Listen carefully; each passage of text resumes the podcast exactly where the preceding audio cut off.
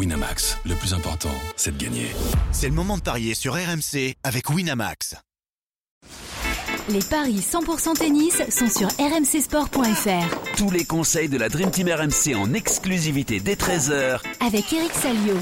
Salut à tous, on mise sur les différents tournois asiatiques dans les paris 100% tennis aujourd'hui avec des matchs qui ont lieu un peu partout. Du côté des femmes, Diane Paris et Caroline Garcia jouent leur premier match à Ningbo et Tokyo. Et du côté des hommes, nous nous pencherons sur les finales des tournois de Jouai et Chengdu qui opposent respectivement Kachanov à Nishioka et Zverev à Safiulin. Et pour en parler, j'accueille notre expert en paris sportif Christophe Paillet. Salut Christophe. Salut Johan, bonjour à tous. Notre consultant Eric Salio est évidemment là. Salut Eric. Salut, salut. Eric, on commence par le sujet qui fâche et on fait très vite, je te le promets. Tu as mal débuté ta semaine avec un 1 sur 4. Tu avais misé sur les demi-finales des tournois de Jouai et de Chengdu. Tu as vu Safiulin battre Moussetti, mais à côté, Dimitrov, Korda et Karatsev se sont inclinés. Ouais, voilà, on passe à, on passe à la suite. Zéro commentaire, on s'arrête là s'arrête là. très bien. On espère que, que ça sera mieux pour aujourd'hui. Euh, messieurs, je vous, je vous propose dans un premier temps de commencer euh, par euh, les, le tableau féminin. On reviendra après pour les deux prochaines finales masculines. avec d'abord, du coup, le match de, de, Diane Paris à Ningbo. La française est opposée à 11 Jabber. C'est la 99e au classement WTA contre la 7e. Les deux jeux se sont affrontés à une seule reprise l'année dernière à Wim pour un succès en deux manches de la Tunisienne.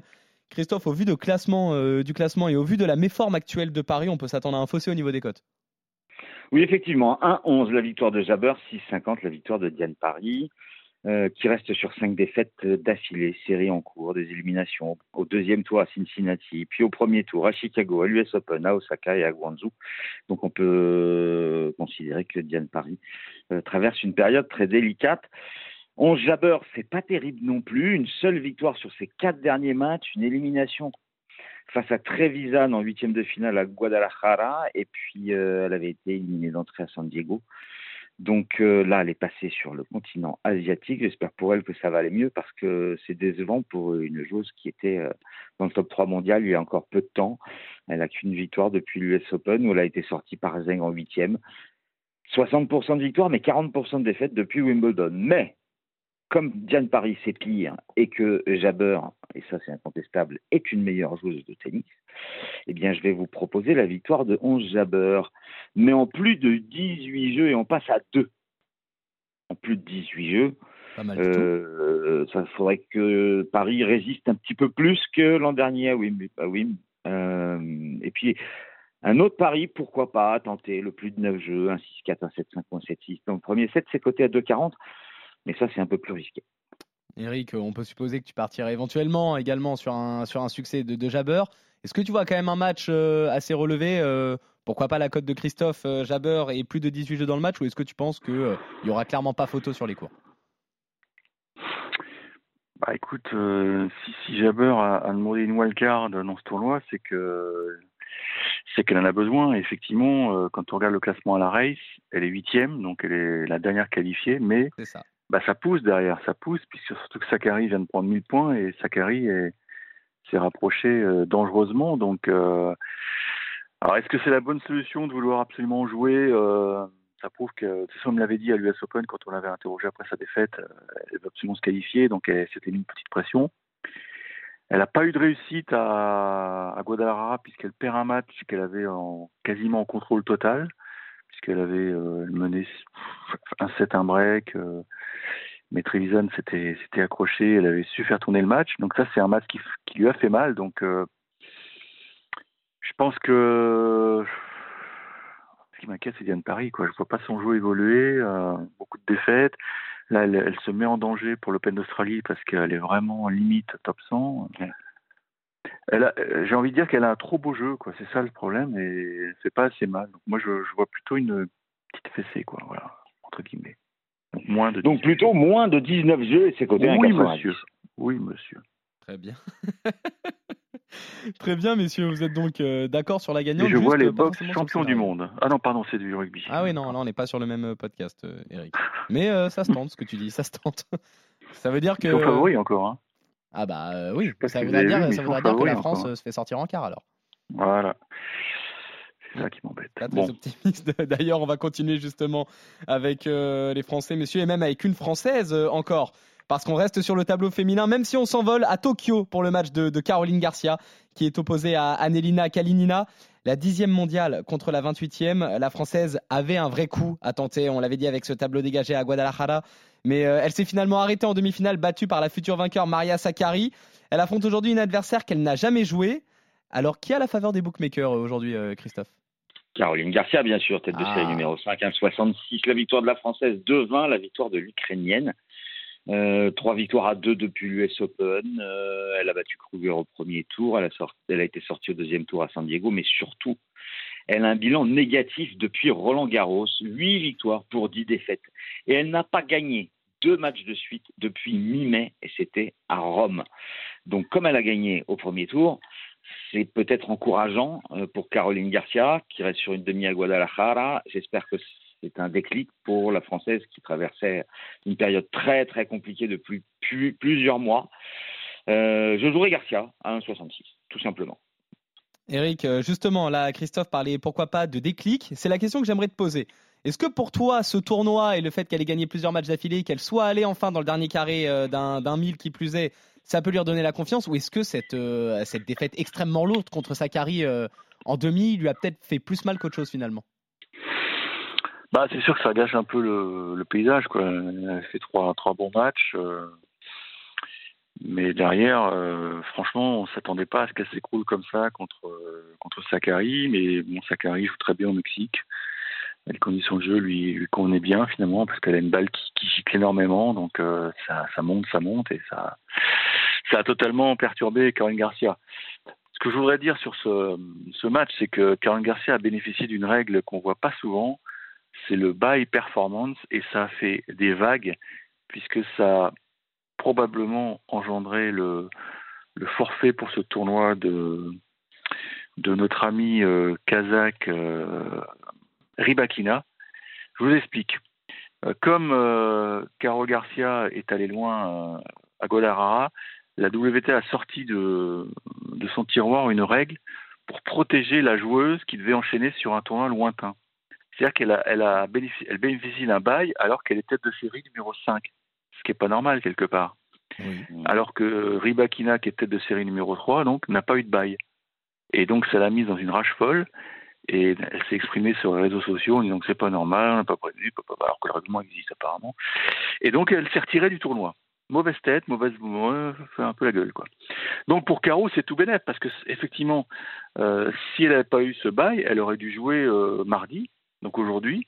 Là vraiment, elle a eu du temps pour récupérer. Donc euh, oui, mon théorème Salio, bah, je peux pas l'appliquer.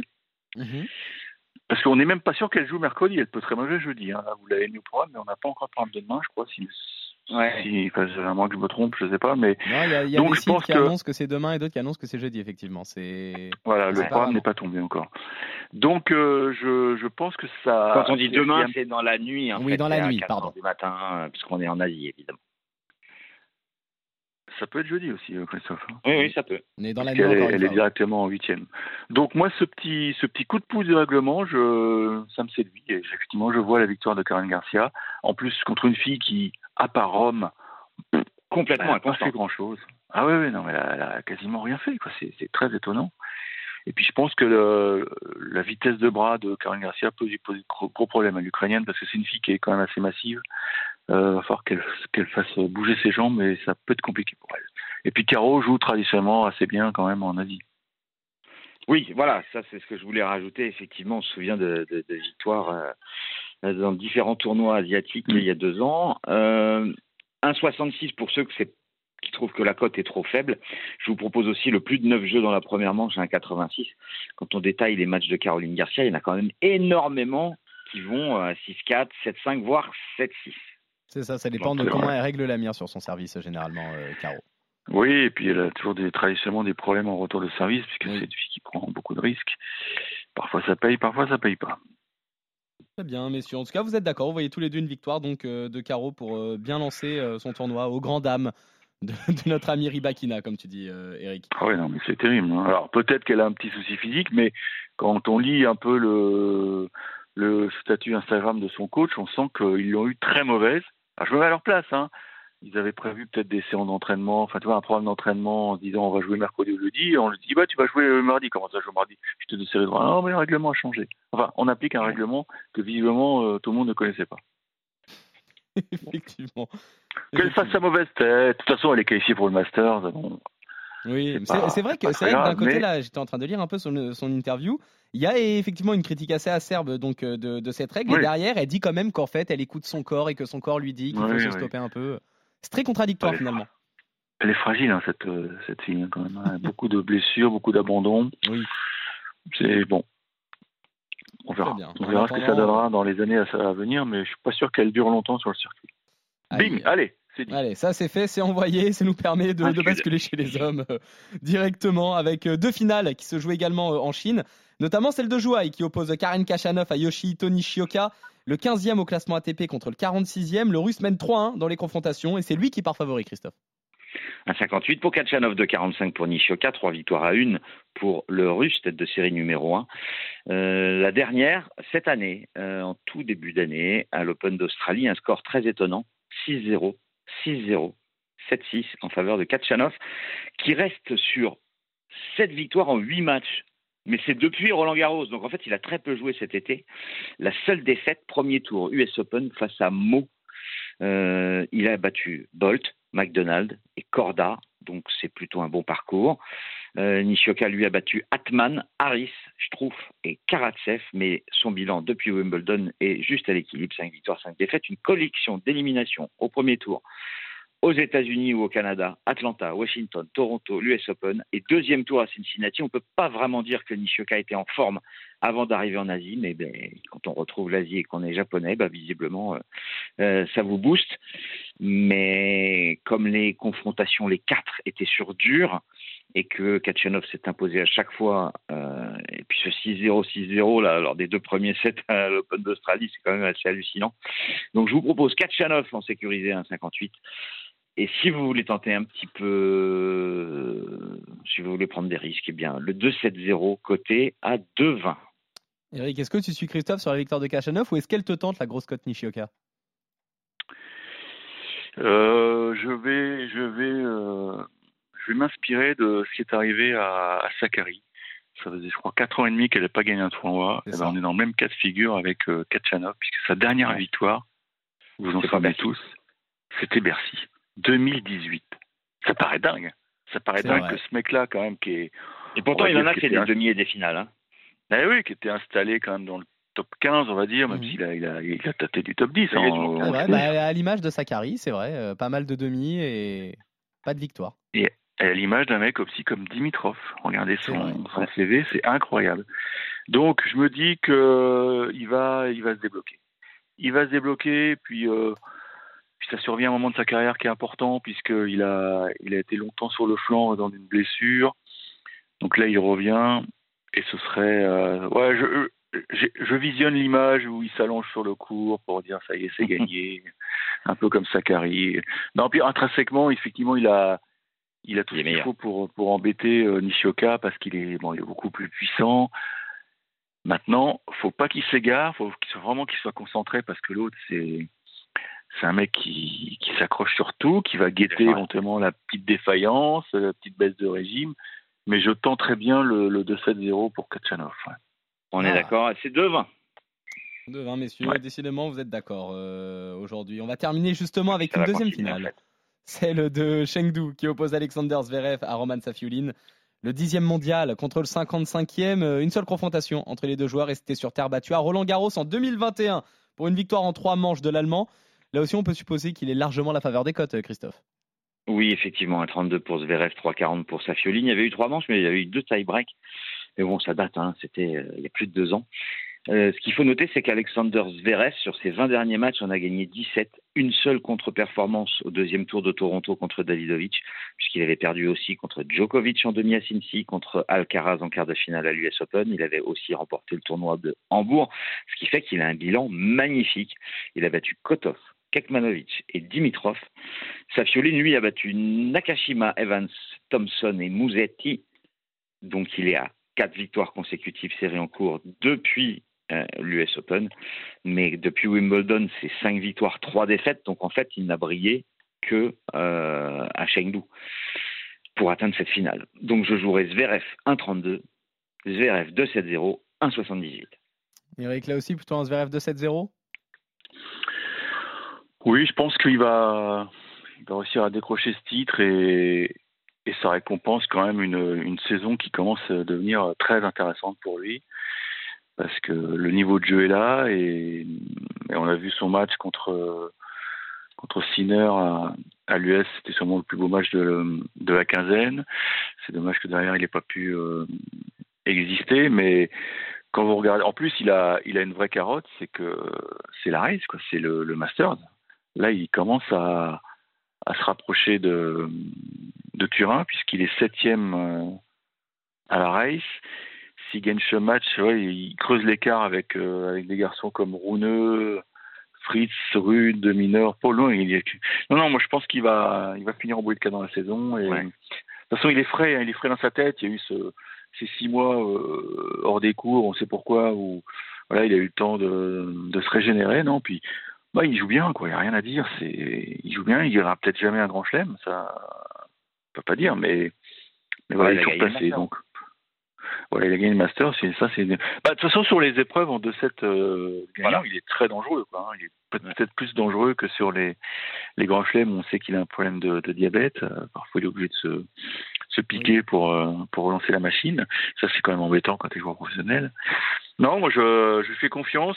Maintenant, euh, bah, manque un peu d'expérience, quoi. Et puis bon, il n'a pas. C'est bien d'être en finale, hein, attention, mais il n'a pas eu un- quand même un parcours qui te laisse euh, baba, quoi. Ouais. Bon, il, a, il a profité quand même de circonstances euh, intéressantes. On l'avait dit en début de semaine ou la semaine dernière plutôt, euh, quand il a joué Evans. Pour moi, c'était une évidence parce qu'il y avait le théorème Salio et voilà, ça c'est à vérifier quoi. Mais je vois pas brandir le trophée. Très bien. Donc on est également sur un 2-7-0 Un 78 Ouais, avec peut-être un tie-break quand même. Un tie-break 2-0-5. tie-break du premier, ça peut ça peut te 3-80. peut te tenter. Excellent, excellent, messieurs. Vous êtes euh, complètement d'accord. Alors finalement, euh, aujourd'hui, vous voyez tous les deux euh, Zverev s'imposer contre Safiuline avec un tie-break pour toi, Eric, et euh, en deux manches pour toi, euh, Christophe. Victoire également de Kachanov euh, en 2-7 contre Nishioka. Et enfin, vous voyez euh, chez les filles Caroline Garcia s'imposer contre Kalinina et euh, Jabber s'imposer face à Diane Paris en plus de 18 jeux pour toi, Christophe, en moins de 19 pour toi, euh, Eric. On Et revient c'est demain. 3,80 si Mhm. vous jouez les quatre favoris sans préciser le scénario. 3,80. Ah, pas mal du tout en plus. Euh, très très belle cote en plus. On revient demain pour de nouveaux paris 100% tennis sur RMC. Salut Christophe, salut Eric, salut à tous. Ciao, à Ciao tous. ciao.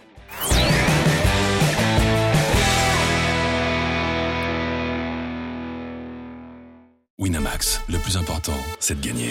C'est le moment de parier sur RMC avec Winamax. Les jeux d'argent et de hasard peuvent être dangereux. Perte d'argent, conflits familiaux, addiction. Retrouvez nos conseils sur joueurs-info-service.fr et au 09 74 75 13 13. Appel non surtaxé.